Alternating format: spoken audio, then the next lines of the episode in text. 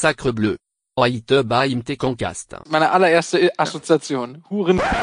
Hallo, ich unterbreche das Intro ganz kurz, weil wenn dieser Podcast rauskommt, ist es ungefähr zwei Wochen her, dass bekannt gegeben wurde, dass Warner ein Sequel zu Konstantin macht. Wieder mit Keanu Reeves in der Hauptrolle und Francis Lawrence auf dem Regiestuhl.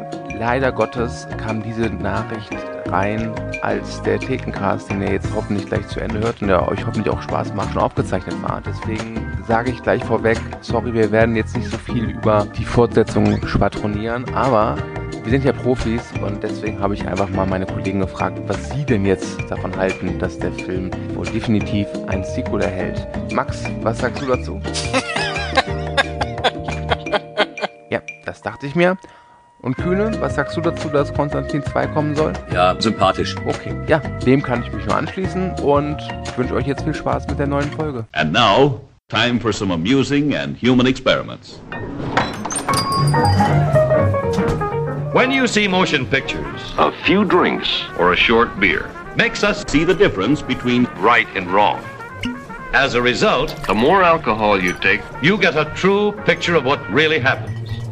A picture that you could never see in any other way. Now let's take three drinks.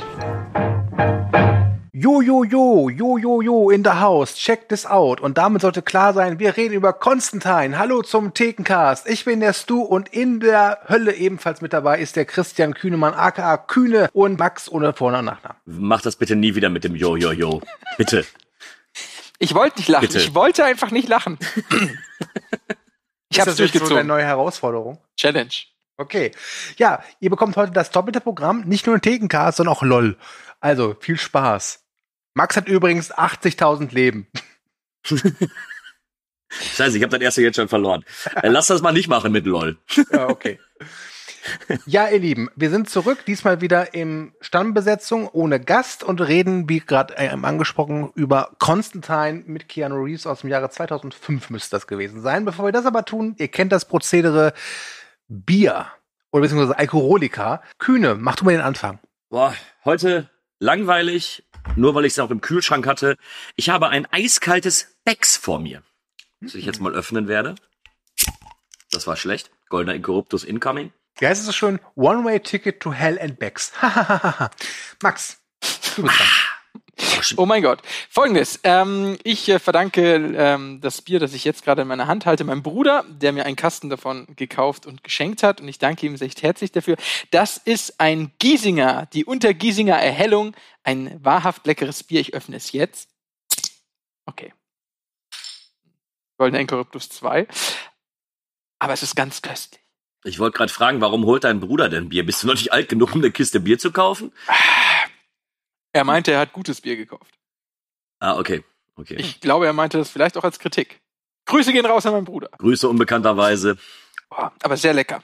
Mein Bier ist ein Nordbräu aus Ingolstadt, Privatpilsener.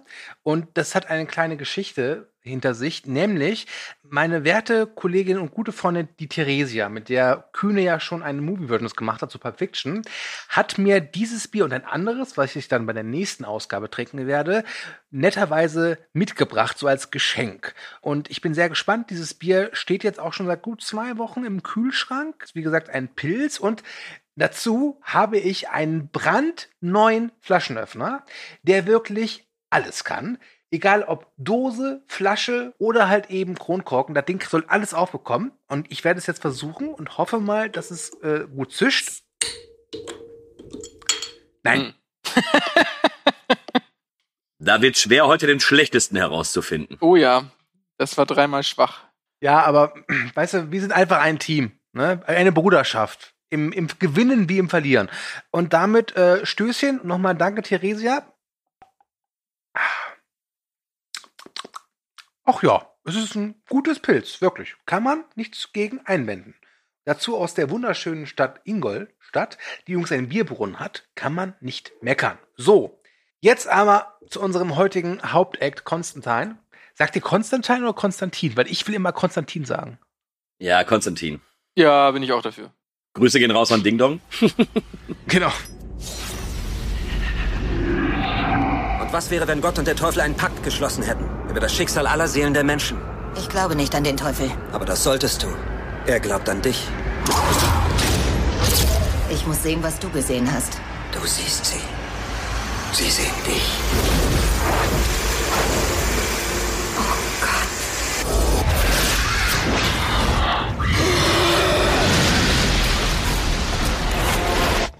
Du willst nicht wissen, was da draußen ist.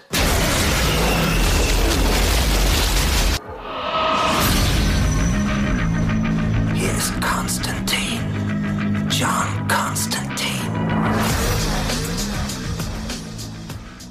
Wer von euch beiden Hübschen will ja mal kurz erzählen, worum geht's in dem Film? Hühner. Komm, ich lese mal schnell die Inhaltsangabe vor. Zwischen Himmel und Hölle tobt ein ständiger Wettstreit, den Engel und Dämonen auf Erden austragen, ohne dass die Menschheit etwas davon ahnt. Detektiv und Exorzist John Constantine, Keanu Reeves, weiß jedoch um dessen Existenz beider Mächte, war er einst der Hölle entflohen und sucht durch seine früheren Verfehlungen um Absolution. Als die Zwillingsschwester der Polizistin Angela Dodson, Rachel Weiss, scheinbar Selbstmord begeht, zieht sie Constantine zu Rate. Die dunklen Mächte aus den tiefsten Feuern der Hölle drängen in die irdische Realität und sie brauchen ein Medium, um ihre Herrschaft in die Tat umzusetzen. Dankeschön. Ja, wer es noch nicht wusste, äh, der Film basiert auf den Comics, die Hellblazer heißen. Warum die, äh, warum der Film nicht Hellblazer heißt, dazu kann ich dann gerne gleich Aufklärung leisten. Hm. Äh, kanntet ihr die Comics oder die Figur vorher? Nein. Nein. Gut, dann sind wir schon wieder zu dritt. Wahnsinn. Jetzt muss Aber ich aber auch dazu sagen, dass ich kein großer Comicleser bin. Ich auch, auch nicht. Wow, Ähm. schon wieder. Ist, also heute ist das Fest der Gemeinsamkeiten, ich sag's euch. Kurze Frage. ähm, weiß irgendjemand, ob das mit irgendeinem anderen ähm, Comic-Universum sich überkreuzt?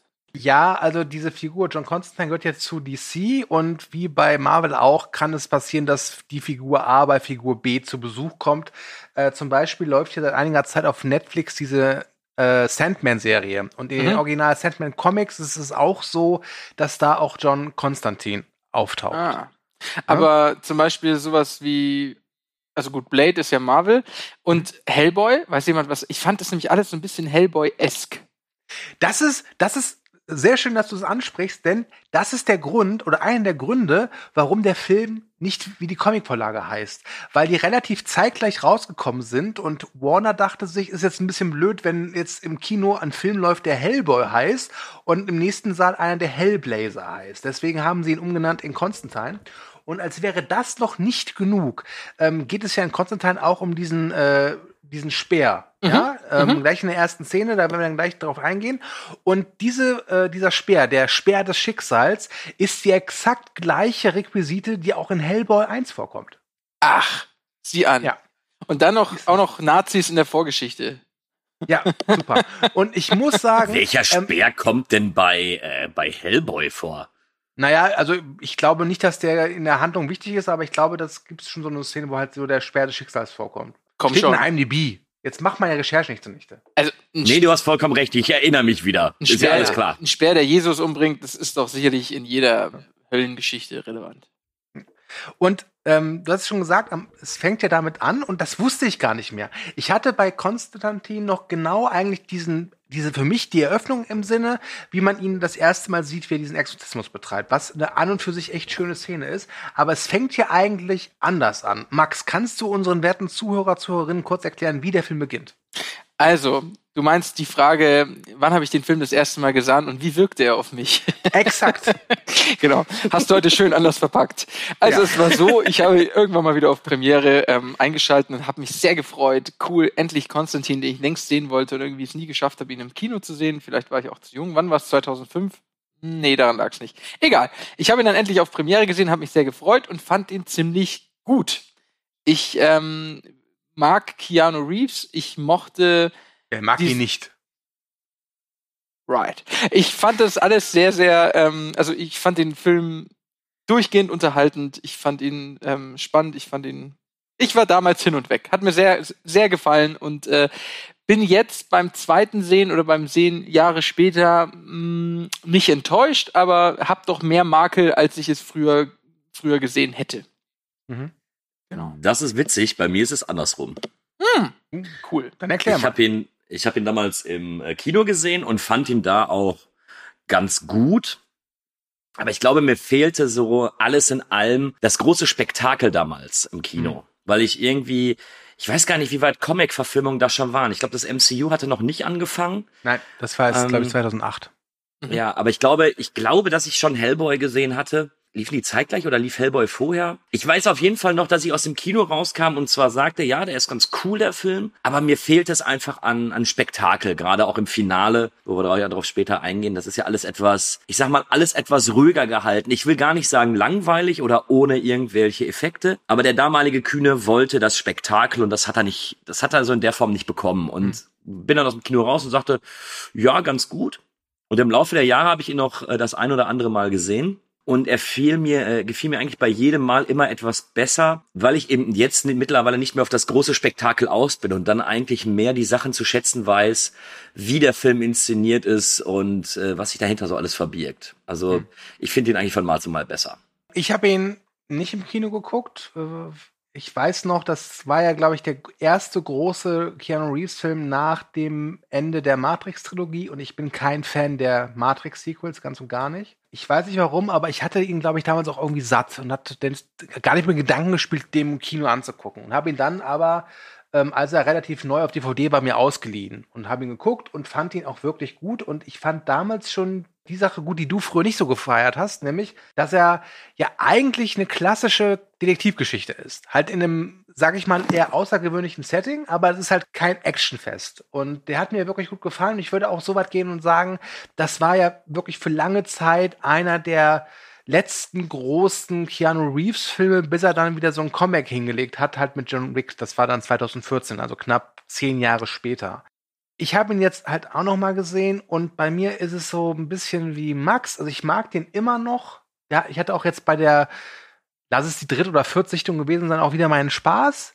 Aber so bekommen wie beim ersten Mal hat er mich nicht mehr. So, und damit kommen wir jetzt zu dem, was ich eigentlich sagen wollte, nämlich Max. Womit fängt der Konstantin an? Ernsthaft? Ja, das erste ist schnell weggegangen. ähm, also der Film ging, da, ich hatte großen Durst. Es geht um Folgendes. Ein Mexikaner sucht irgendwie auf dem Boden rum und äh, zack tritt er irgendwie in eine Höhle und findet einen, ein Nazi, in eine Nazi-Flagge eingerollte ähm, Artefakt in Form einer Speerspitze. Das nimmt er dann in die Hand, läuft ein paar Meter weiter und ein Auto fährt in ihn rein und dabei geht nicht er kaputt, sondern das Auto geht kaputt und dann rennt er einfach weiter.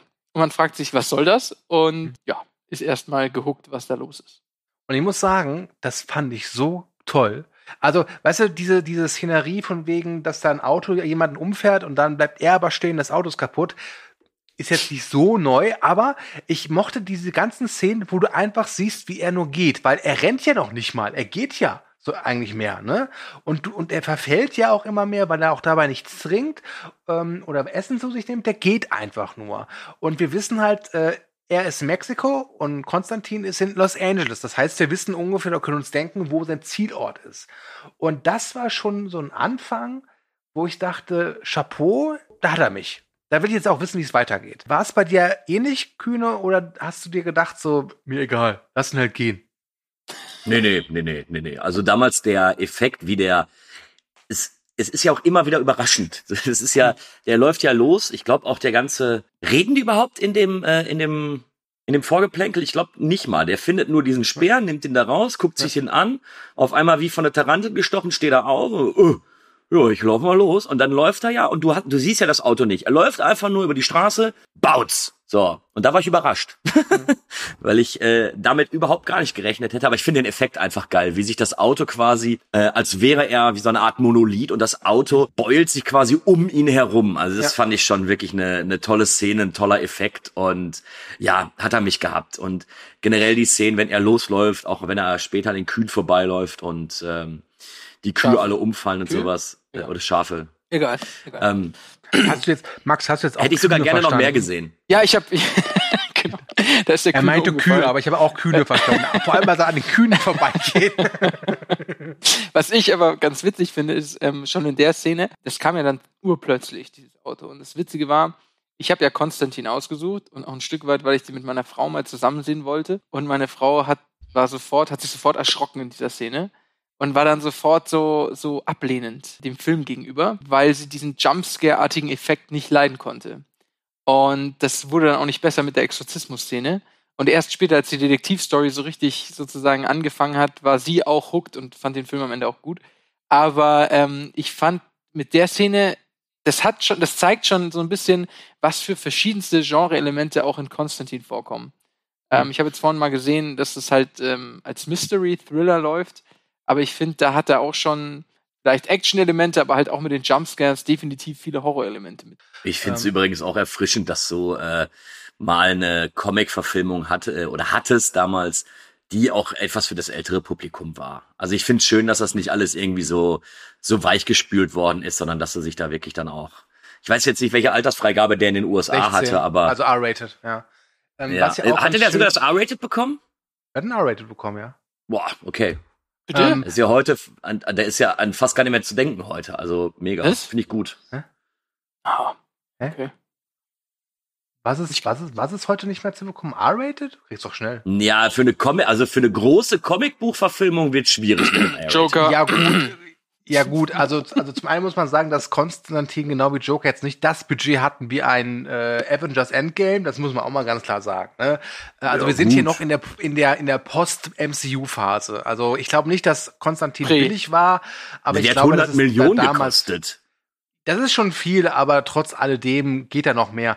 Ähm, was ich aber wirklich schön finde, das hast du schon gesagt, ist, dass der sich auch halt, dass er halt ein bisschen düsterer ist und sich auch ernster nimmt. Und das äh, finde ich interessant. Der Regisseur, der Francis Lawrence, der hat ja dann später die Panem-Sequels gedreht und auch ähm, I Am Legend. Und Konstantin war ja sein Regiedebüt. Und der hat wirklich darauf bestanden, dass zwischen Konstantin und äh, wie heißt die äh, Dame noch? Rachel Weisz. äh, Rachel Weisz spielt äh, Angela Angela Dodson. dass es da zu keiner größeren Liebesgeschichte kommt. Er wollte das wirklich relativ, ich sag mal, sachlich halten. Ähm, Was von Rachel Weisz gestört hat, denn Rachel Weisz, Überraschung, hätte gerne mit Keanu Reeves geknuscht. Ja, aber da hätten ja auch ein paar Szenen gereicht, die nicht reinkommen. Ja. Ähm, aber mal zu Keanu Reeves, äh, der ja wirklich komplett im Fokus dieses Films steht. Klar, er hatte die, die Titelfigur. Ich mag auch wirklich seine Introduction. Ich finde es toll, wenn er einfach in dieses Mehrfamilienhaus reingeht und er hat so dieses so, ich- ich kann das zwar hier, aber ich will eigentlich nicht, aber einer muss es ja machen. Ah, gut. Und also alleine, wie er die Kippe dann auch so weglegt und dann erstmal zum Dämon sagt so, hallo, ich bin Joe Constantine, du Arschloch, ne? Natürlich in einem anderen Tonfall. Das ist auch spaßig. Also, ähm, ich muss sagen, die Exorzismus-Szene oder allgemein muss man dem Film schon ein Anzeichen, äh, also ein Anführungszeichen vorwerfen, dass seine Effektshots nicht alle richtig gut gealtert sind, Nee, Ja. das ist richtig. ne? aber trotz allem macht das noch Spaß, wie ich finde. This is Constantine. John Constantine. Asshole.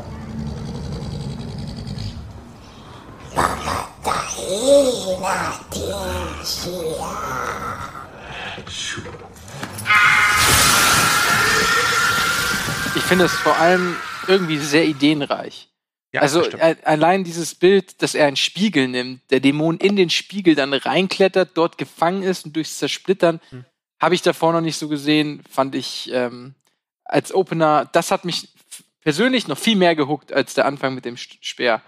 Also das ähm, hat mir viel mehr gefallen. Plus die Person, die da mit der Münze spielt im Stockwerk ein paar, ähm, im Haus ein paar Stockwerke weiter oben. Hm. Der Fiesling, der ihn sozusagen schon beobachtet. Das, ähm, ja, hat mir schon sehr, sehr gut gefallen als Anfang.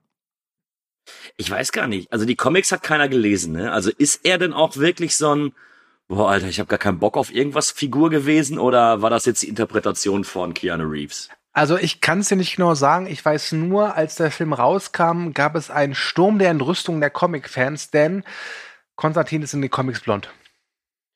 Scheiße. Ja. gut. Wenn ich das gewusst hätte. Jetzt finde ich den Film natürlich auch Mist. Das sind dieselben Heimdall-Problematik-Fans. Nee. Ich finde die erste Eröffnungsszene irgendwie von der Stimmung her noch ein bisschen besser, weil sie für mich einfach noch ein bisschen mehr Mystery beinhaltet. Trotz allem finde ich auch halt diese Exorzismus-Szene wirklich gut, ähm, weil sie etabliert halt die Hauptfigur wirklich gut. Du weißt danach genau, wo du bei dieser Figur bist. Ähm, du lernst auch seinen Adjutanten kennen, äh, Chase, gespielt von Shia LaBeouf. Und du, du, du merkst auch sofort, dass für Konstantin diese Dämonensache halt wirklich Alltag ist. Genauso wie sich ein Bäcker halt denkt so, ja Mai, mache ich heute eben noch mal zehn Brötchen extra, was soll's, denkt sich Konstantin auch sehr gut, mache ich heute eben Exorzismus. Schon, aber er war auch schon ein bisschen überrascht, dass äh, der versucht hat auszubrechen. Ja klar, da, da war er überrascht, aber so das Ja. Ganze drumherum, Ja. ne, das war für ihn eher Alltag. Die Einstellung, ja. Genau. Ja, ja, ja, ja. Ob der eigentlich bezahlt wird? Der Dämon, nee, der macht das frei. Nee, nee, der Konstantin.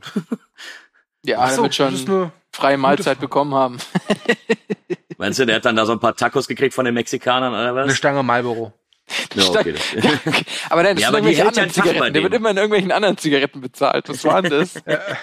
Äh, Yangtze River, glaube ich, die wurden extra für den Film erfunden. ah, okay. Red Apple wäre natürlich ganz groß gewesen. Ja, das wäre aber dann ein bisschen, weiß nicht. Ähm, Okay, nach, nach der äh, Szene lernen wir dann äh, noch eine andere Figur kennen, die wichtig, aber auch sehr tragisch ist, nämlich den Pater Hennessy, gespielt von Pruitt Taylor Wins. Den kennt man vielleicht als äh, Psychopathen aus dem Film Identität. Und Danke, dass du sagst. Meine allererste Assoziation. Huren kriegen Ja. keine zweite Chance. das sofort, wenn ich, die, wenn ich das Gesicht von ihm sehe, denke ich immer diesen Satz. Okay, sorry. Nur so am Rande. Ich helfe immer wieder gerne. Ja, danke.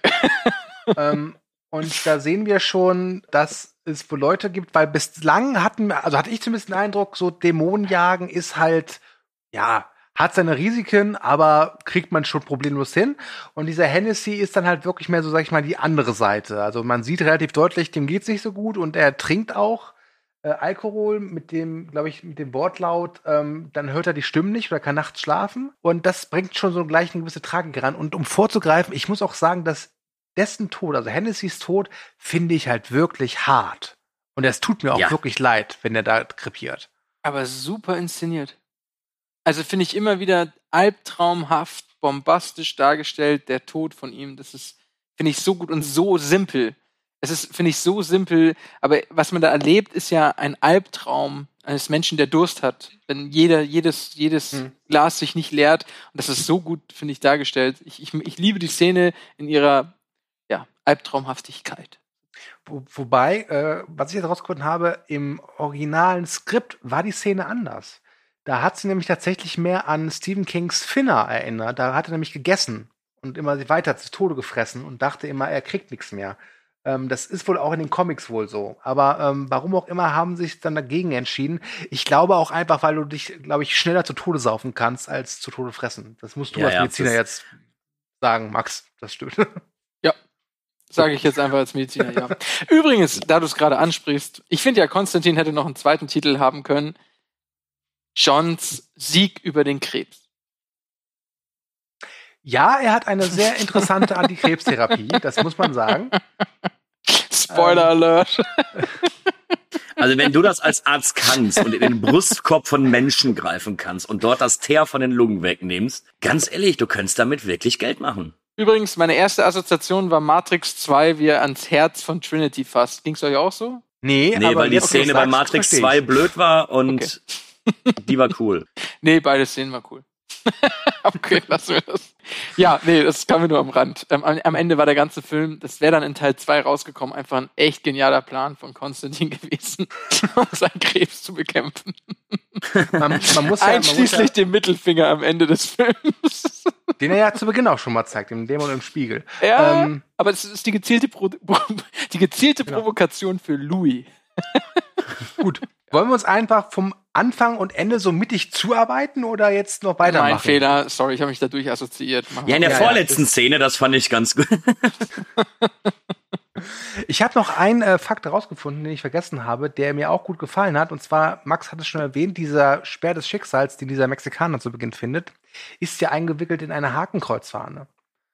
Und äh, sie haben diese Hakenkreuzfahne, nachdem das Ding fertig war und im Kasten, haben sie verbrannt. Weil sie nicht wollten, dass irgendwelche Neonazis die bekommen. Oder sonst was mit dem machen. Das fand ich sehr schön. Ja, ist auf jeden Fall sympathisch. Ja.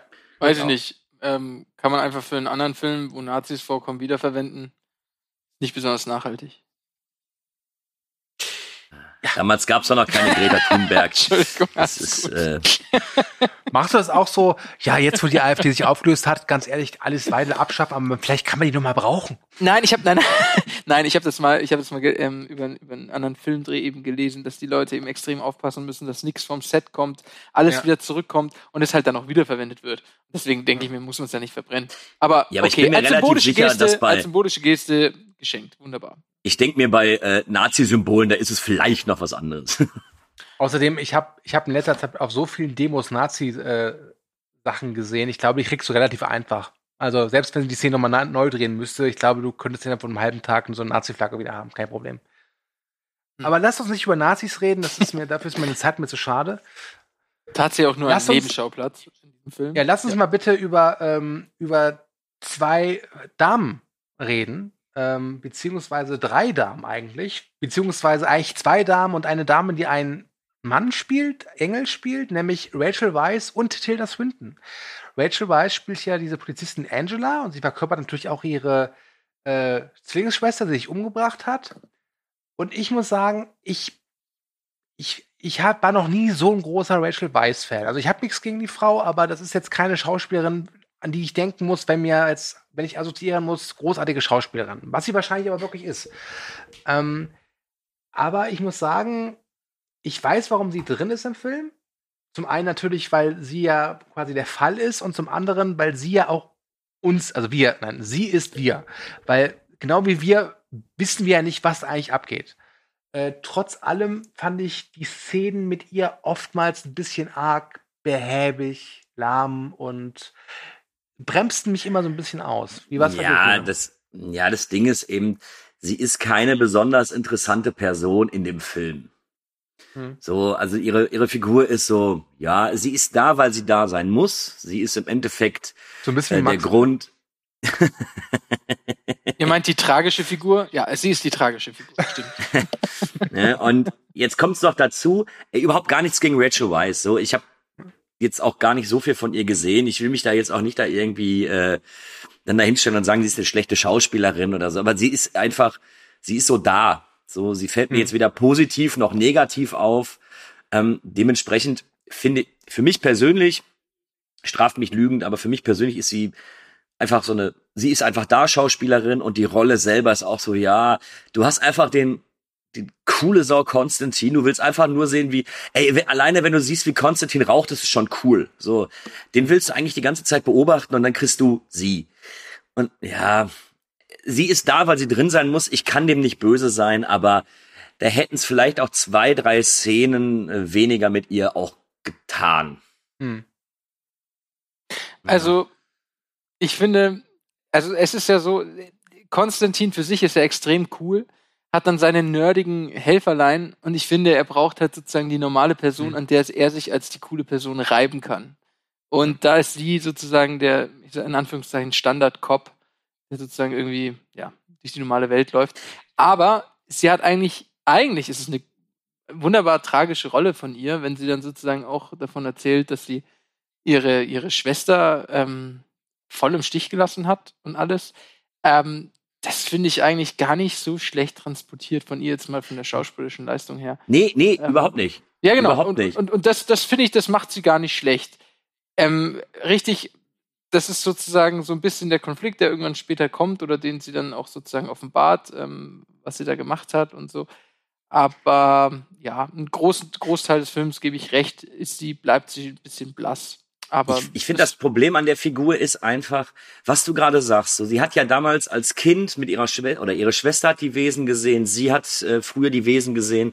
Ähm, das erzählt sie so nebenbei. So, es wird auch irgendwie kaum aufgegriffen, was sie am Anfang erzählt, dass sie immer weiß, wo die Verbrecher sind und im Endeffekt schon abdrückt, bevor überhaupt, äh, bevor sie überhaupt den den Gangster sieht und so ähm, und somit dann natürlich.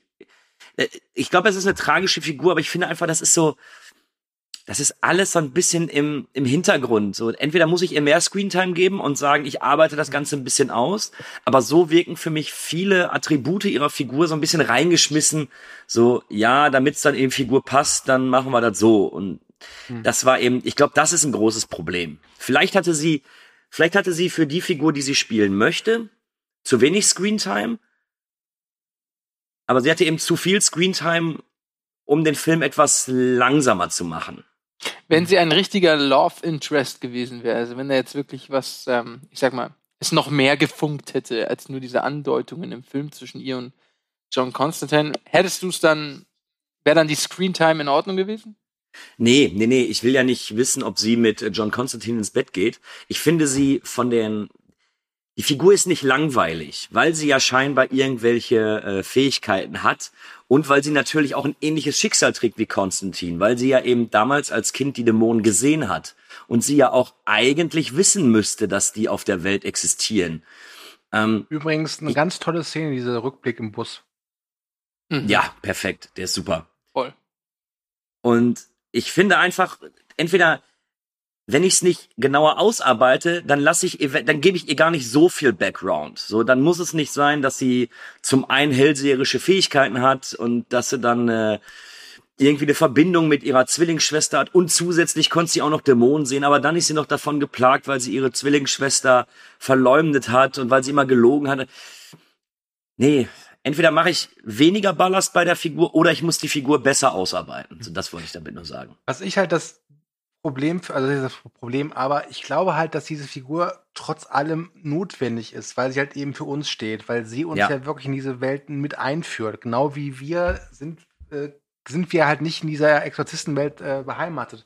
Mich hat die Figur tatsächlich erinnert an Anne aus der Pastewka-Serie.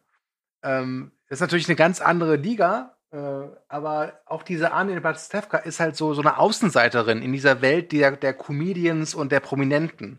Und genau sowas ist auch Angela und Konstantin. Ich finde halt nur, man hätte es vielleicht ein bisschen zügiger abhandeln können. Ähm, ja, aber, aber genau die Figur hast du ja auch mit dem äh, Chess Kramer. Du hast ja eine ja. Figur, die gerade irgendwo ein, also irgendeine der Figuren hätte man durchaus streichen können, weil sie einfach nicht hm. notwendig hm. gewesen wären. Ja. Weil ich, entweder mit dem Chess Kramer, also es gibt manche Szenen, da ist dann Chess Kramer die Figur, die uns darstellt. Und dann gibt's aber wieder Szenen, wo Angela die Person ist, die uns da da. Oh, Entschuldigung, das war keine Absicht. Ähm, und dementsprechend weiß ich nicht, ob es notwendig gewesen wäre. Es ist immer ich, toll, man, man, kann über den Kühne sagen, was man will, aber wenn es darum geht, ja, Sachen zu produzieren fürs Intro, ist der Mann Gold wert. Ja. Und er hebt einfach das Niveau. Ganz kurz, also dass Chess Kramer kurz gehalten wurde, finde ich vollkommen in Ordnung. Ähm, ja. Hinsichtlich der Rachel Weiss Geschichte. Ja, ich glaube, ähm, diese zwei Begegnungen, bevor sie sich dann sozusagen das erste Mal richtig unterhalten, irgendwie ähm, davor mit dem Fahrstuhl und sowas, das hätte man so ein bisschen kürzer halten können. Hm. Dass Konstantin Aber sonst immer so ein bisschen arschlochmäßig gegenüber seinen Mitmenschen reagiert mit einer Null-Bock-Attitude. Ja, muss nicht immer in Bezug auf sie sein. Naja. Aber fairerweise, ähm, das ist jetzt auch Meckern auf hohem Niveau. Ne? Ja. Also wir verstehen alle, warum die Figur da ist und warum sie auch notwendig ist. Und sie nervt ja auch nicht. Also es ist ja nicht so, dass du dir die ganze Zeit denkst, wenn die Szene kommt, so, boah, mach das weg. Ja. Und nee. dementsprechend. Ja. Gar nicht. Man muss ne, auch sagen, dass, dass äh, Konstantin ja auch wirklich eine insgesamt eine sehr schöne Länge hat. Das ist jetzt kein Film, der zu viel Fett auf dem Knochen hat. Richtig. Er geht seine zwei Stunden, ähm, das ist gut und äh, er, er lässt sich nicht so viel Zeit. Das muss man mal sagen. Ja, es passiert ja auch dauerhaft was, ne? Also es ist ja, ja du ja. hast ja wenig, wenig Momente, wo jetzt gar nichts passiert oder so. Von daher. Ähm, jetzt mal zu der anderen Dame äh, in der Besetzungsliste, Tilda Swinton. Tilda Swinton Entschuldigung. In der Mitte. Ja, hast sie spielt, gemacht, okay, okay, okay. ist Also. Tilda Swinton spielt Gabriel.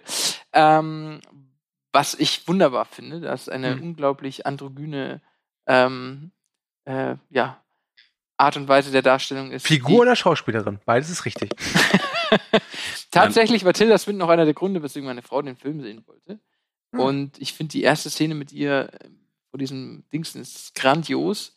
Und ähm, ich finde die Szenen alle bombastisch, wo Tilda Swinton dabei ist. Also es macht mir, macht mir großen Ey, Spaß, sie ganz, zu sehen. ja, ganz ehrlich, ich hatte wirklich viele von Konstantin vergessen. Aber was ich immer noch wusste, war ihre letzte Szene. Und die ist immer noch so geil. Wenn sie halt als, äh, zur Strafe als Mensch verwandelt wird und so sagt so, ja, so schlimm ist das doch gar nicht. Und dann haut ihr einmal Konstantin einmal richtig schön in die Magengrube und sagt so, das ist Schmerz, gewöhn dich daran. Großartig. Apropos, kurz, helft mir weiter. Ähm, in welchem Film ist es, wo, wenn man sich die Flügel abschneidet, man zum Menschen wird?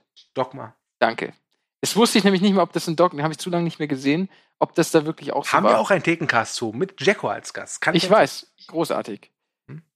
Jacko, Aber- du bist herzlich willkommen. Äh, Stu, du sagtest jetzt gerade, seid ihr oder bist du dir sicher, dass ähm, Tilda Swinton wirklich einen Mann darstellen sollte? Weil ich hatte eigentlich mehr das Gefühl, dass sie als Engel eh eben androgyn ist und quasi geschlechtslos. Also von daher. Ja, Eben, und das also- lässt es offen und das ist ja das Grandiose. Es ist vollkommen Ja, ja. irrelevant. Also vom Ja, Namen genau, her genau. ist es für mich ein Mann, einfach, weil Gabriel ein Männername ist, aber natürlich, der Film bezieht ja keine Stellung und muss er ja auch nicht. Ich finde es nur halt eben ganz, ganz nice, dass er das gemacht hat, weil heutzutage würden, würden die wahrscheinlich daraus 26.000 Promo-News machen, wegen, ja, wir sind so, wo, guck mal Ja, hier, wir haben sogar eine Figur, sagen. ne? Die erste Aber- diverse Rolle in einem Ja. Blockbuster. Aber muss man auch mal sagen, äh, Tilda Swinton hat das nicht zum ersten Mal getan. Die hat ja diesen Film gemacht, Orlando, glaube ich, hieß der. Da hat sie ja auch eine relativ androgyne Figur gespielt. Und äh, Kate Blanchett hat ja auch schon mal Bob Dylan gespielt. Also es ist nicht das erste Mal, dass sowas getan worden ist.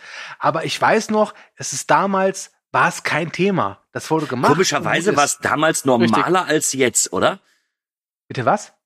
Also damals war es irgendwie normaler und äh, da wurde nicht so ein Bohai drum gemacht als jetzt. Also ich würde mal sagen, es wurde damals nicht so häufig gemacht.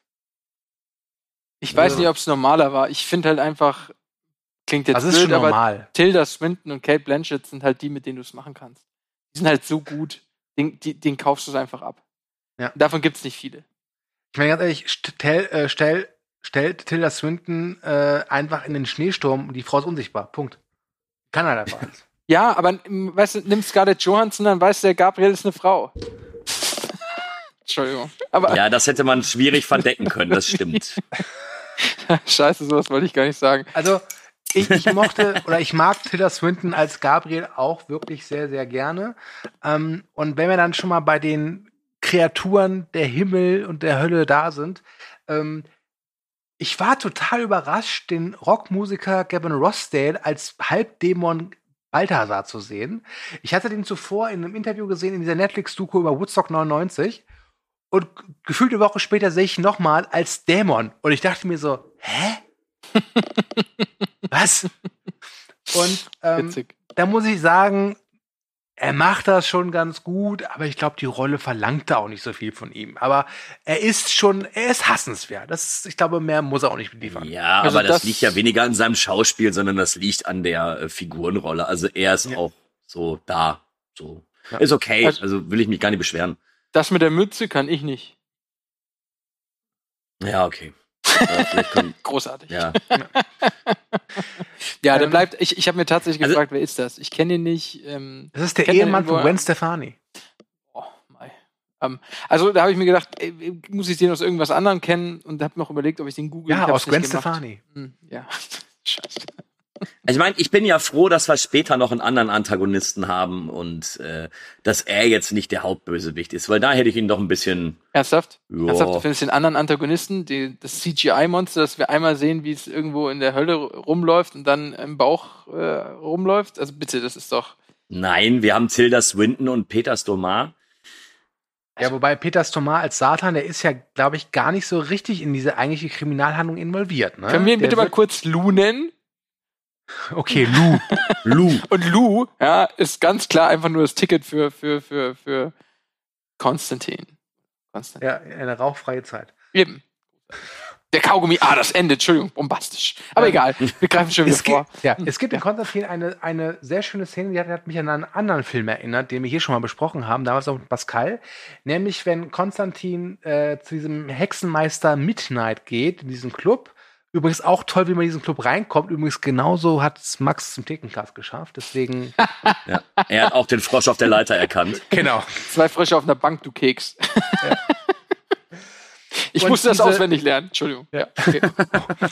Und diese, diese Bar oder dieses Etablissement äh, hat mich ein bisschen erinnert an diese Vampir-Bars aus dem Blade-Film. Das- Ja. Und ich fand's ganz nice. So dieses, wenn er da so rumgeht und man sieht so vereinzelt so Dämonen und Engel, wie sie da si- rumsitzen, das fand ich ganz nice. Ey, aber du, du erwähnst gerade Blade, weißt du, woran ich häufig denken musste? ja, ich auch. An John Wick. Sag du es. Ich aber auch.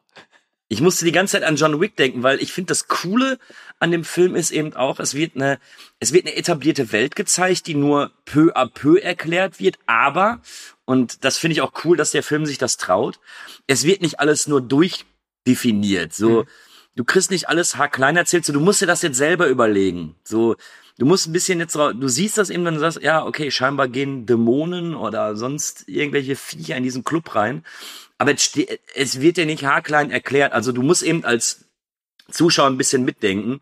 Und das finde ich einfach mal wieder sehr, sehr schön. Das ist ja ähnlich wie im ersten John Wick, wo du dir dann selber, aha, da gibt's Gold, ja, da gibt's einen Club und warum ist dieses Hotel jetzt neutral? Aber ist ja vollkommen egal. So, es ist, es ist insgesamt cool. Und da musste ich die ganze Zeit bei, äh, bei Konstantin dran denken.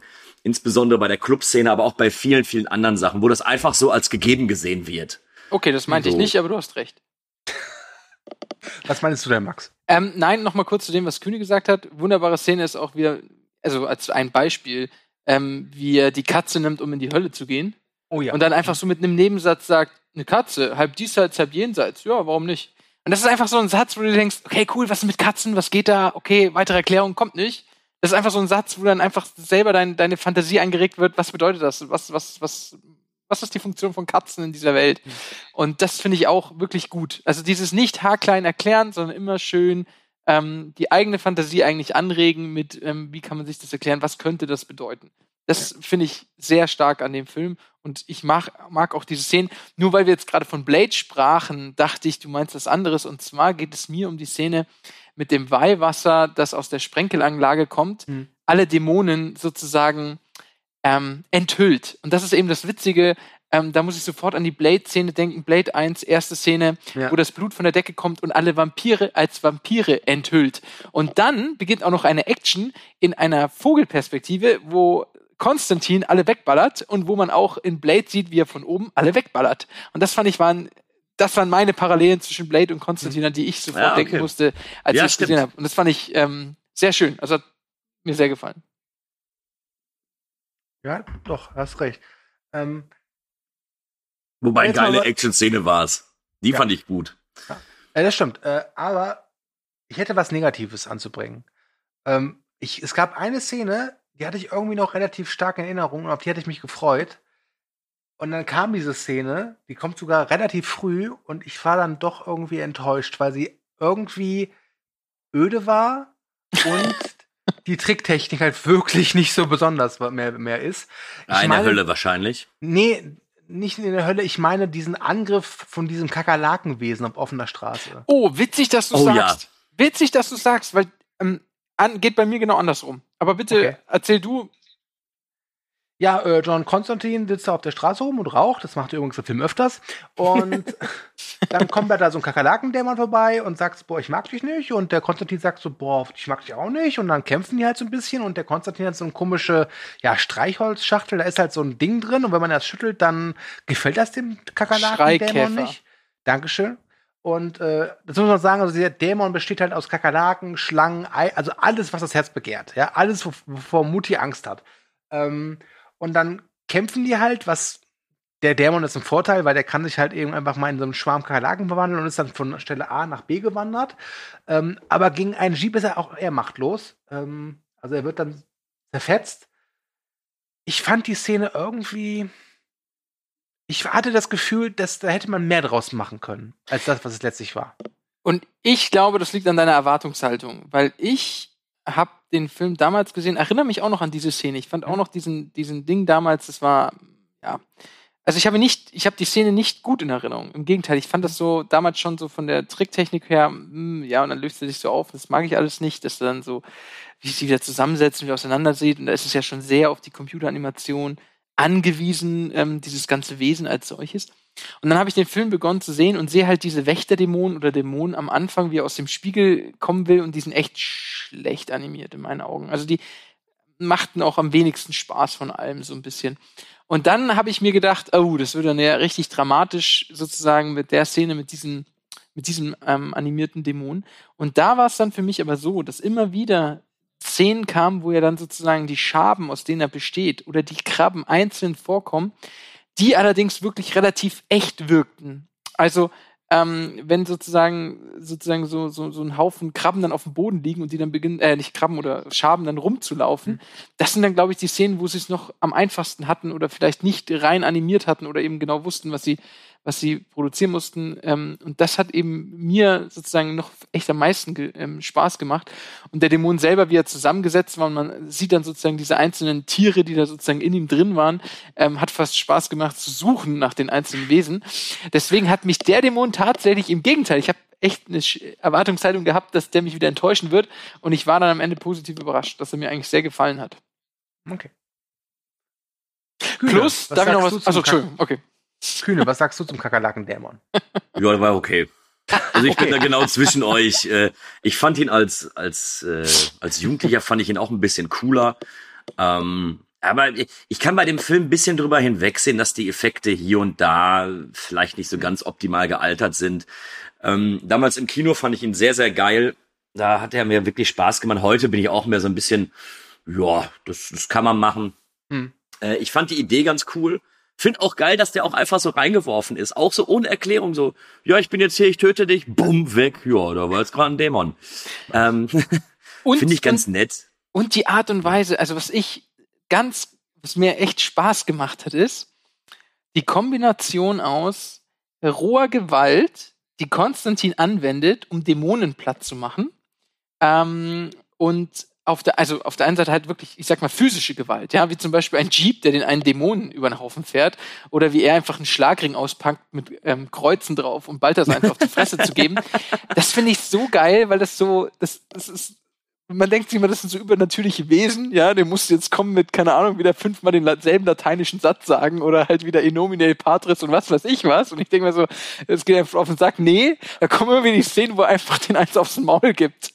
Und halt mit irgendeiner Requisite oder in dem Fall mit einem Jeep, wenn er halt auch jede kleine Krabbe oder ähm, äh, Schabe halt erwischt, aus denen den Scheiß, das Scheißviech besteht. Und das finde ich, ähm, das macht es dann doch nochmal irgendwie physischer und das hat mir sehr, sehr gefallen, muss ich sagen. Ich glaube, bei mir ist es halt anders. Ich, ich, glaube, dieses physische fehlt mir da. Weil einfach, das ist halt ein Berg von, von, von Krabbelvieh. Und dann kommt halt ein Jeep an und hat dann die, die Scheibe zwar voller grüner Saft äh, oder voller grüner Schleim, aber ich denke mir dann so, das hat ihn umgebracht, diesen Dämon? Also das ist mir ein bisschen, also weiß ja, nicht. Ich, aber du weißt ja nicht, das ist es ja, du weißt ja nicht, wie dieser Dämon funktioniert. Und dementsprechend finde ich das vollkommen in Ordnung. Genau, aber du hast anscheinend, also wenn du dann siehst, wie Konstantin aus Wut beginnt, einzelne Schaben am Boden noch zu zertreten, dann hast du das Gefühl, okay, der Typ besteht einfach aus den ganzen Tieren und wenn du die alle mhm. platt machst, ist der Typ auch futsch. Das fand ich, war dann so, hatte eine eigene Logik und ähm, hat mir gefallen. Okay. Ähm, was ich auch sagen muss, was mir jetzt nicht mehr so gut gefallen hat, was ich früher ganz schick fand, und da sind wir jetzt wieder bei diesem, ich sag mal, diesem synthetischen äh, CGI-Look, ist halt die Hölle. Also, das war mir auch mittlerweile, ich hätte es gerne handgemachter gesehen. Ich kann verstehen, warum wir es gemacht haben, weil das ist, glaube ich, auch nicht billig gewesen und es wäre noch viel teurer gewesen, wenn man es halt eben ja mit mit Set-Designs aus also aus echten Sets gemacht hätte. Aber ich finde, dass äh, also alles, was so innerhalb dieser ich nenne es mal Höllendimension spielt, fand ich optisch reizvoll, aber die Umsetzung fand ich dann doch, es wirkte auf mich einfach zu synthetisch. Ja. Ja, willst du zuerst, Max? Ja, okay. Ähm, was mich tatsächlich an der Höllensituation am meisten gestört hat, war der Kontrast. Und zwar Mhm. der Kontrast zwischen jetzt mal drei Sachen. Das eine ist, er geht da durch, durch diese Feuerlandschaft. Und die Feuerlandschaft mit dem Wind so verweht und dieses, ich sag mal, dieses Ruckelige, weil da so ein krasser Wind weht und weil das alles so heiß ist. Ich finde es übrigens eine wunderschöne Vorstellung. Ähm, was ist noch unangenehmer als einfach alles ist heiß, ein heißer Wind, der weht, so ungefähr. Das fand ich, fand ich, hat mir sehr Spaß gemacht, beziehungsweise das so zu sehen. Du siehst auch gerne Leute leiden, oder? Nee, das äh, egal. Auf jeden Fall das Feuer. Er ist Arzt, natürlich. War, war großartig. So ähm, diese diese Vorstellung, wie sie es gemacht haben, war okay. Ich verstehe, was du meinst mit dem synthetisch. Probleme hatte ich dann mit den Dämonen, die da diese Wächterdämonen, wo der halbe Kopf fehlt. Die fand ich einfach in der Machart bedeutend schwächer als das Feuer.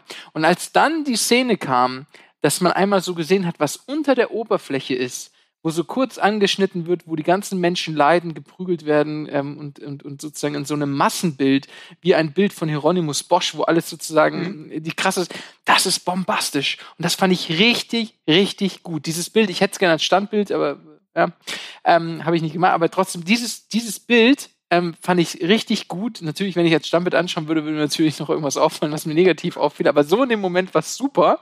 Und ich finde tatsächlich den Kontrast schlimm zwischen diesem geilen Bild da unten und diesen Halbkopfwesen, die vollkommen schlecht animiert sind. Also, äh, das ist lustig, weil diese Assoziation zu Hieronymus Bosch äh, hatte ich auch und die haben sich auch schon bei diesem Künstler mehr als deutlich bedient. Aber halt, wie gesagt, es wirkt alles zu, ich sag mal, zu digital. Ja. Es, damals hattest du diese Digitaloptik, die du auch nicht losgeworden bist. Mittlerweile ist die Digitaloptik so weit äh, erweitert, dass du das gar nicht mehr wahrnimmst. Also zum Beispiel so ein Film wie The Batman, der ist halt digital gedreht, du siehst du aber nicht. Der sieht, der sieht aus wie auf Film gedreht. Mhm. Und das finde ich, das, also mich störte das bei äh, diesen äh, Szenen, die, glaube ich, wenn man sie anders gedreht hätte, für mich ganz persönlich echt noch mal ein bisschen stimmungsvoller gewesen wären, weil Ja, ich gut, fand das aber das beeindruckend, aber es hat mich nicht reingesaugt in diese Welt. Aber es ist so, ja, ich weiß nicht, ob ich das als Kritikpunkt äh, sehen würde, weil ja, ich bin der Ansicht, dass äh, so gut, also wenn es irgendwie möglich ist, viel, viel weniger CGI, viel, viel mehr Set-Design, ne?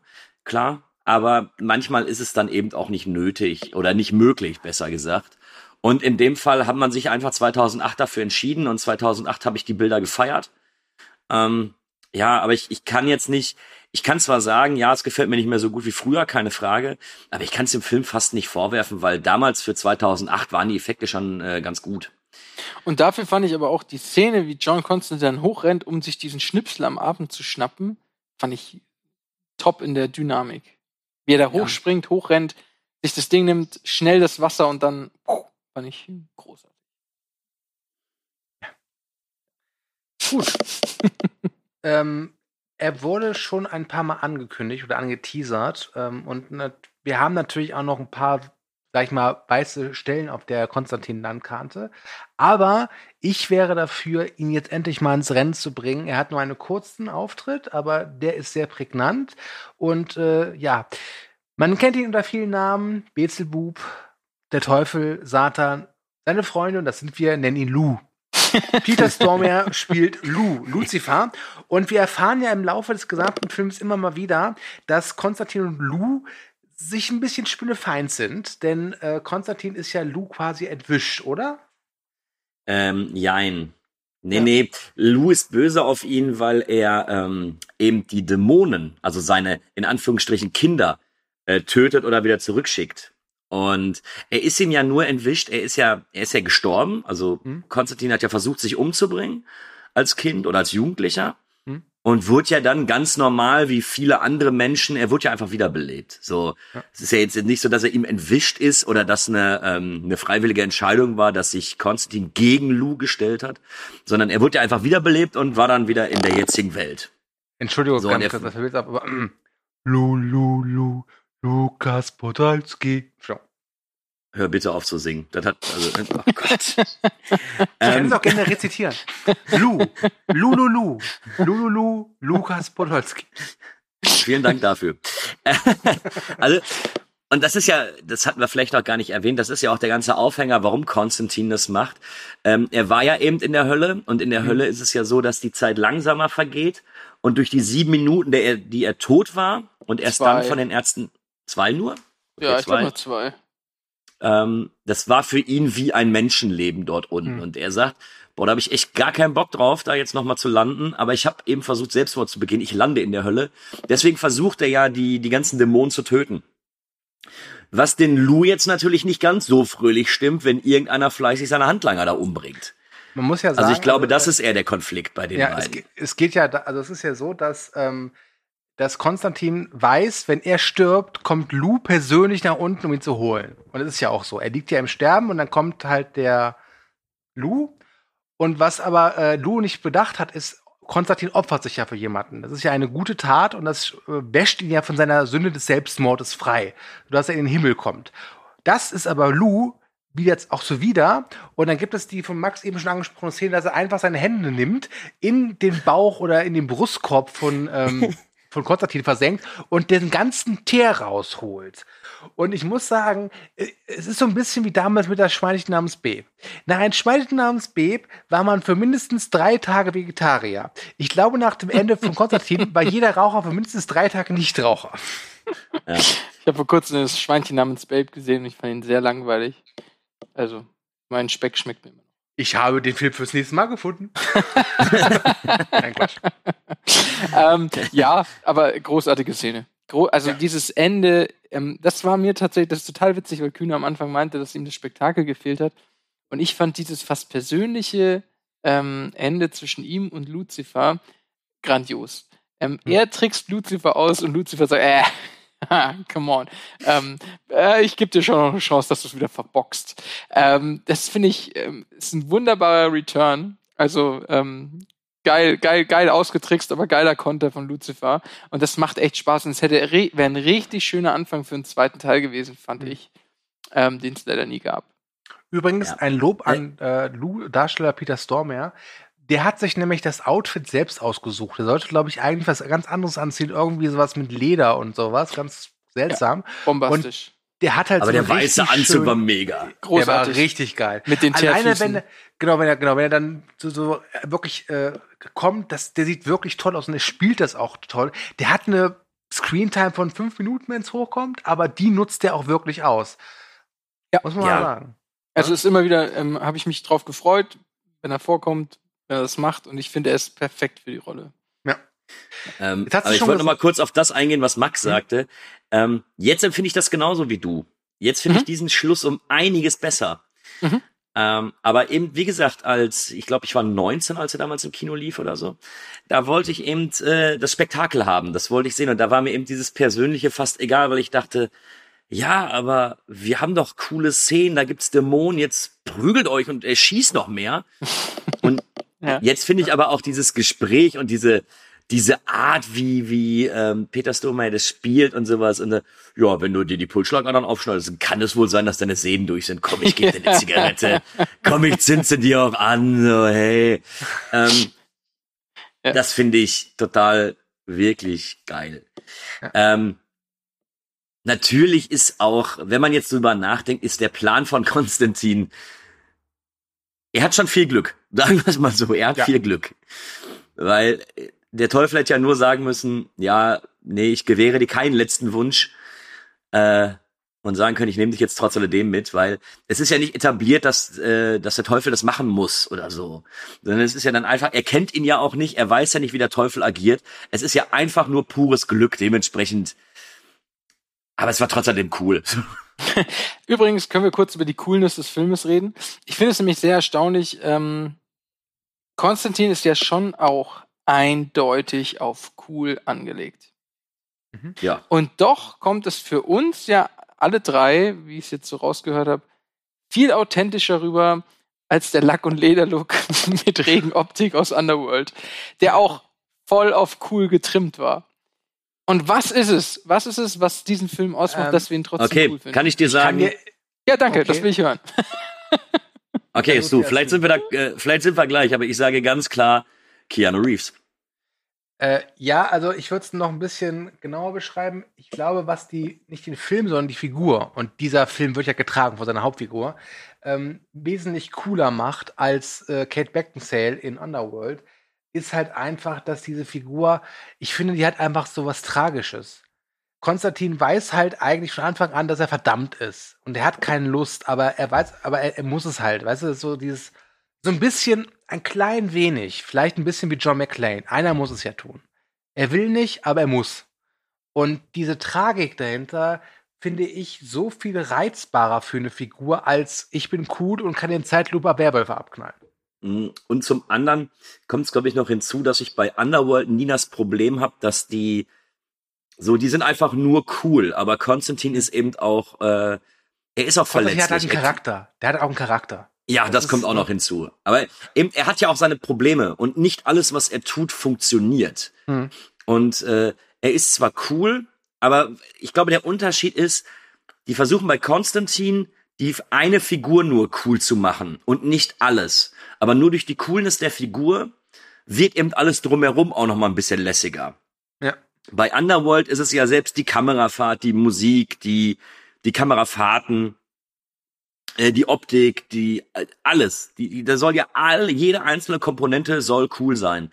Und ich glaube, das ist das, was dem, äh, was Underworld dann wirklich das Genick bricht. Und vor allem, es ist mir jetzt aufgefallen, es ist ein Film ohne Off-Kommentar. Also das heißt, Konstantin redet nicht im Off. Ich, Mhm. Das, das finde ich Mhm. auch sympathisch, weil es hätte sich ja schon irgendwie angeboten. Weißt du, dass er sagt so, die regennassen Straßenrichtungen, Verdammnis, zeigen sich. ja? Oh, eine Kakerlake. Rorschach. Verdammt, noch eine Kakerlake. Verdammt, noch eine Kakerlake. Das sind viele Kakerlaken. Ne? Ähm, Ja. Nee, ich finde, ich glaube, er hat halt diese I don't give a fuck Attitude. Dieses, dieses ähm, ein Stück weit nihilistische Ding, ja, okay, dann sterbe ich halt. Am Ende bringt mich so ein Scheiß, so eine scheiß Zigarette um. Ah. Aber, aber ist es nicht auch so, dass, glaube ich, dass, glaube ich, jede einzelne Figur in Konstantin auch um einiges besser geschrieben ist als in Underworld? Ja, Ähm, ich wollte jetzt auch nicht diesen so- Massenvergleich machen, dass wir jetzt alles mit Du, Underworld- die Rezeptanleitung auf einer Miracoli-Packung ist besser geschrieben als die Figuren in Underworld. Das ist. Nein, Also ich glaube, um deine Frage zu beantworten, es hat einfach viele, viele Gründe, warum, äh, Ja. warum es da einfach funktioniert. Ich finde halt zum Beispiel einfach den, also jemanden die ganze Zeit rauchen zu lassen. Ähm, Du als Mediziner berührst das. nein, ich meine, ja, Arbeitsplätze. ja, lass das. Worum es mir ging, war, das kann einen eigentlich auch den Sack gehen. Es kann einen auf den Sack gehen, dass es gewollt cool ist, dass einer die ganze Zeit raucht. Ähm, in seinem Zusammenhang, weil er schon Lungenkrebs hat und sich damit umbringt, ähm, gibt es ihm halt was wirklich Nihilistisches, weil er einfach weiter rauchen, dass ihm echt egal ist. Ähm, aber ich meine nur, das kann auch gewollt cool sein und ich habe mich jetzt eigentlich gefragt, warum es das nicht war. Also warum es Ja. das nicht so gewirkt hat. Ja, weil in vielen Filmen rauchen die Leute, weil es cool sein soll. Konstantin raucht, weil er süchtig ist. So, Ja. es hat für mich, es- es sieht zwar irgendwie lässig aus, wie er sich da die Kippe ansteckt und sowas und wie er da mit seinem Feuerzeug hantiert, aber ich habe nie das Gefühl, dass jetzt diese diese rauchende Person nur da ist, um ein cooles Bild von irgendjemandem zu schaffen. Was, was diesen ganzen Rauchsequenzen halt fehlt, und das macht es halt so besonders, ist, da ist kein Genuss hinter. Normalerweise hast du halt immer so, dass nach einer, weiß ich, nach einem Sex oder nach getaner Arbeit, dass dann irgendwie der, er oder sie da steht, einen Kipper macht und dann ist mal, oh ja, Mhm. das tut gut. Und der raucht halt einfach wie ein Schlot. Es gibt ja dann auch diese schöne Szene beim ersten Anglizismus, dass er die, die Kippe so auf Seite legt und dann echt sauer ist, weil die abgebrannt ist. Ja. Und das hat halt nichts mit Genuss zu tun. Das ist einfach nur, ich rauche, weil ich rauchen muss, weil es eine Sucht ist. Und das, äh, das macht's besonders. Ähm, und um nochmal die Frage aufzugreifen, was macht denn jetzt die Figur so gut, im Gegensatz etwa zu der zu Kate Beckinsale in Underworld, ist es Keanu Reeves. Aber natürlich, wir kennen das, ähm, gab es auch andere Schauspieler, die in Betracht Ah. gezogen wurden. Mhm. Mm. ähm, Und ich habe drei Stück gefunden. Und die ersten zwei, wo ich sage so, puh, also ich weiß nicht, wann die in Betracht gezogen worden sind. Vielleicht in den 90ern. Ja, komm, komm, komm. nämlich Sag noch nicht, sag noch nicht, äh, was du davon hältst, sag erstmal die Schauspieler. äh, Mel Gibson und Kevin Spacey als Konstantin. Oh. Oh. Boah. Ich meine, Also bei Mel Gibson Kevin Spacey auf gar keinen Fall. Also ich glaube, Mel Gibson hätte gesagt, so können wir vielleicht ein paar Juden in die Hölle schicken. Hm? Schön.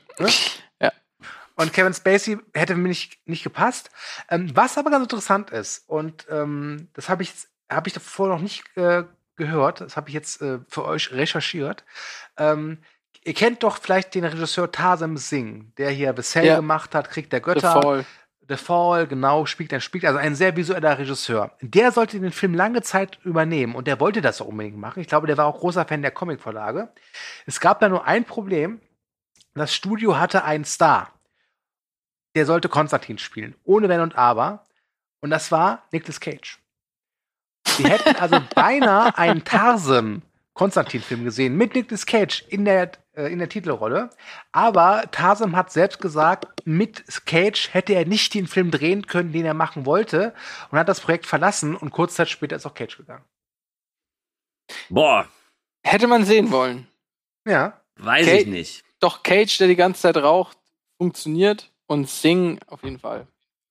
Ja, Also- aber dann, äh, das Problem ist, wäre dann, glaube ich, gewesen, wenn den Sing gemacht hätte, hättest du noch viel, viel visuelleren Film gehabt. Und wir haben ja schon rausgearbeitet, dass eben die Effekte, sie hätten besser sein können. Und äh, dementsprechend weiß ich nicht, ob es dann nicht äh, ein richtiger Cringe-Film gewesen wäre, wo du dir die ganze Zeit so denkst, ah, nee, lass mal lieber. Ja, also, Also interessant ich glaube, finde tatsächlich, ich's. dass, ich glaube tatsächlich, dass Konstantin dann so einen Look gehabt hätte, vielleicht wie Krieg der Götter. Und das, nee, hätte Hm. ich nicht gebraucht. Aber es, es wäre interessant gewesen. Es wäre auf jeden Fall ein, ein Film gewesen, äh, den ich gucken wollen würde, weil ich wissen will, wie ist das. Ähm, Ja, Was aber gerade das Geerdete gefällt mir ja ganz gut bei Konstantin, Ja. so dass du hier nicht das Gefühl hast, dass du in so einer, ja, du be befindest dich natürlich in irgendwie einer Comicwelt, aber die ist so sehr an unserer Welt orientiert, dass ich sagen könnte, so, ja, wenn ich an Dämonen und Engel glauben würde, dann könnte ich mir das so vorstellen, so. ja, habt ihr noch was? Ähm, ich finde Konstantin, also ich weiß nicht, warum ich diesen Matrix 2 Bezug habe, aber am Matrix 2 gibt es am Ende diese Szene, wo Neo in dem Raum ist mit den ganzen Bildschirmen. Und da gibt's dann die, genau, beim Architekten, dann gibt's diese Reaktionen, wie er auf die Sachen reagiert. Und dann kommt immer mal wieder der Mittelfinger, der in die Kamera kommt, oder Bullshit ähm, als Antwort. Und beides kommt halt in diesem Konstantin-Film vor, wo er einfach sagt Bullshit oder den Mittelfinger zeigt. Und ich muss immer diese, ich finde, da ist er Neo sehr ähnlich. Oder dieser Version von Neo. Ich habe da immer diese Quer-Assoziation, leider, weil er auch ein Stück weit der Auserwählte ist, dieselbe Haare, Frisur trägt und ähm, ziemlich ähnlich eigentlich aussieht mit seinem Schwarzen. Er sieht halt aus wie Reeves. Ah, die Sonnenbrille hat gefehlt.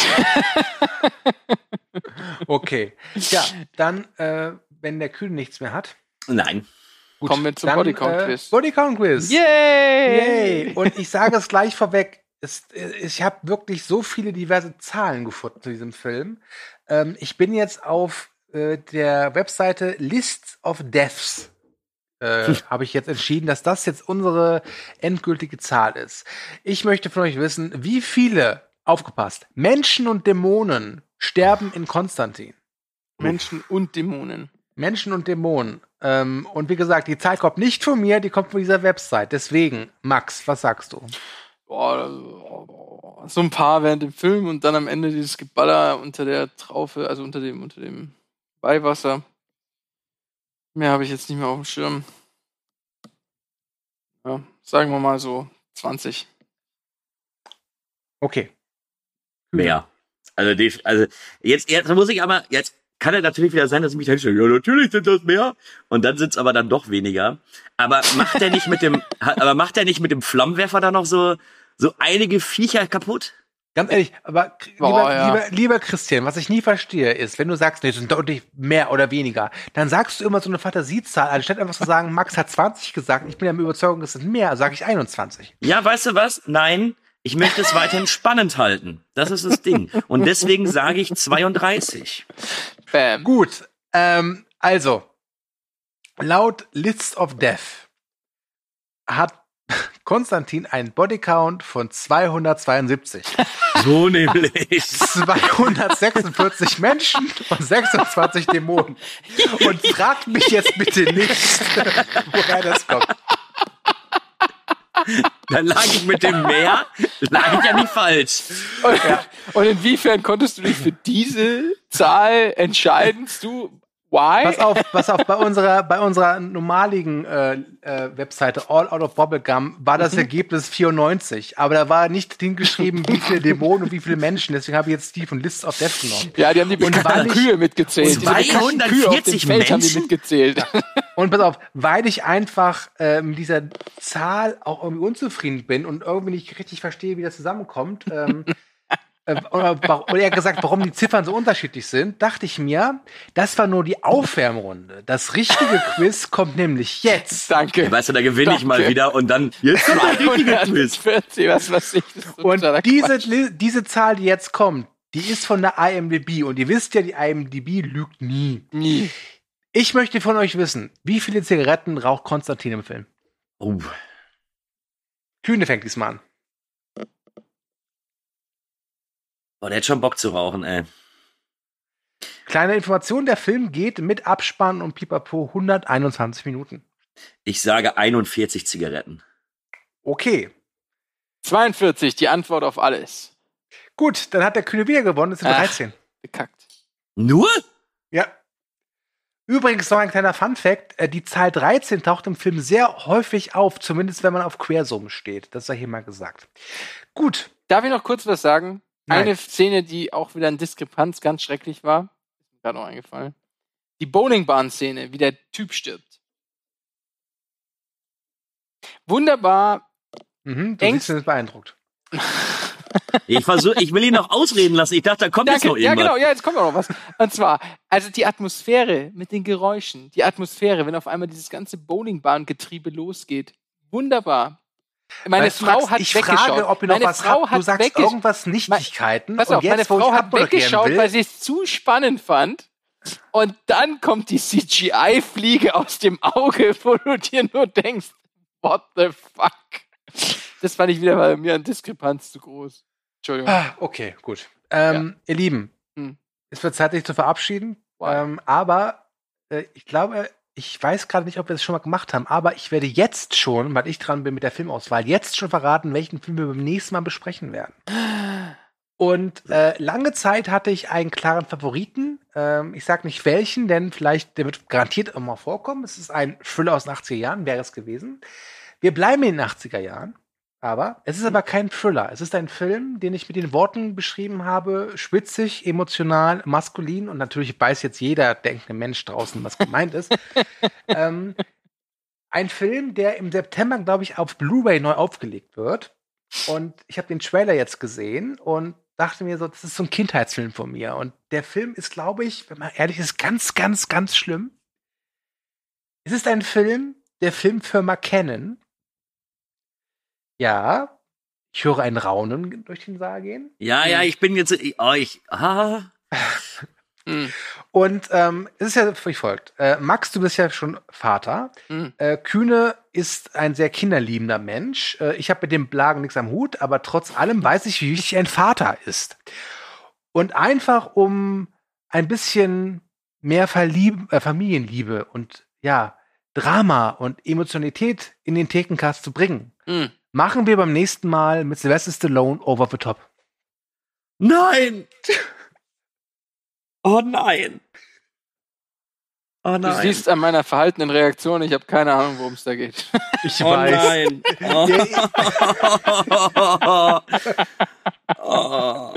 It's gonna be Ich muss awesome. dazu sagen, Weißt du, ich will Oh. einfach nur, dass der Kühne sein, sein, sein Trucker-Cap hier anzieht und es umdreht und dann.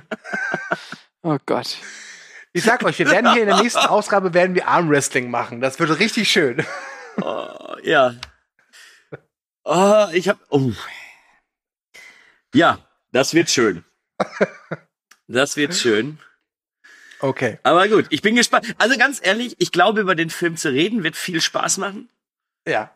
Äh, den nochmal zu gucken, wird Das sich wird zeigen. grausam. Es wird grausam. Max wird mich so hassen.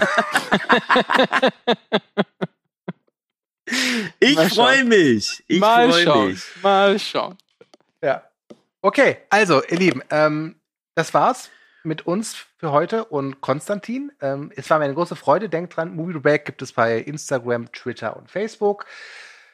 Äh, natürlich auch die Movie Break Webseite nicht vergessen, moviebreak.de und denkt auch daran, dass ihr unsere Podcasts bei Spotify und sonstigen Podcatchern, wie die Dinge heißen, positiv bewerten könnt und auch sollt.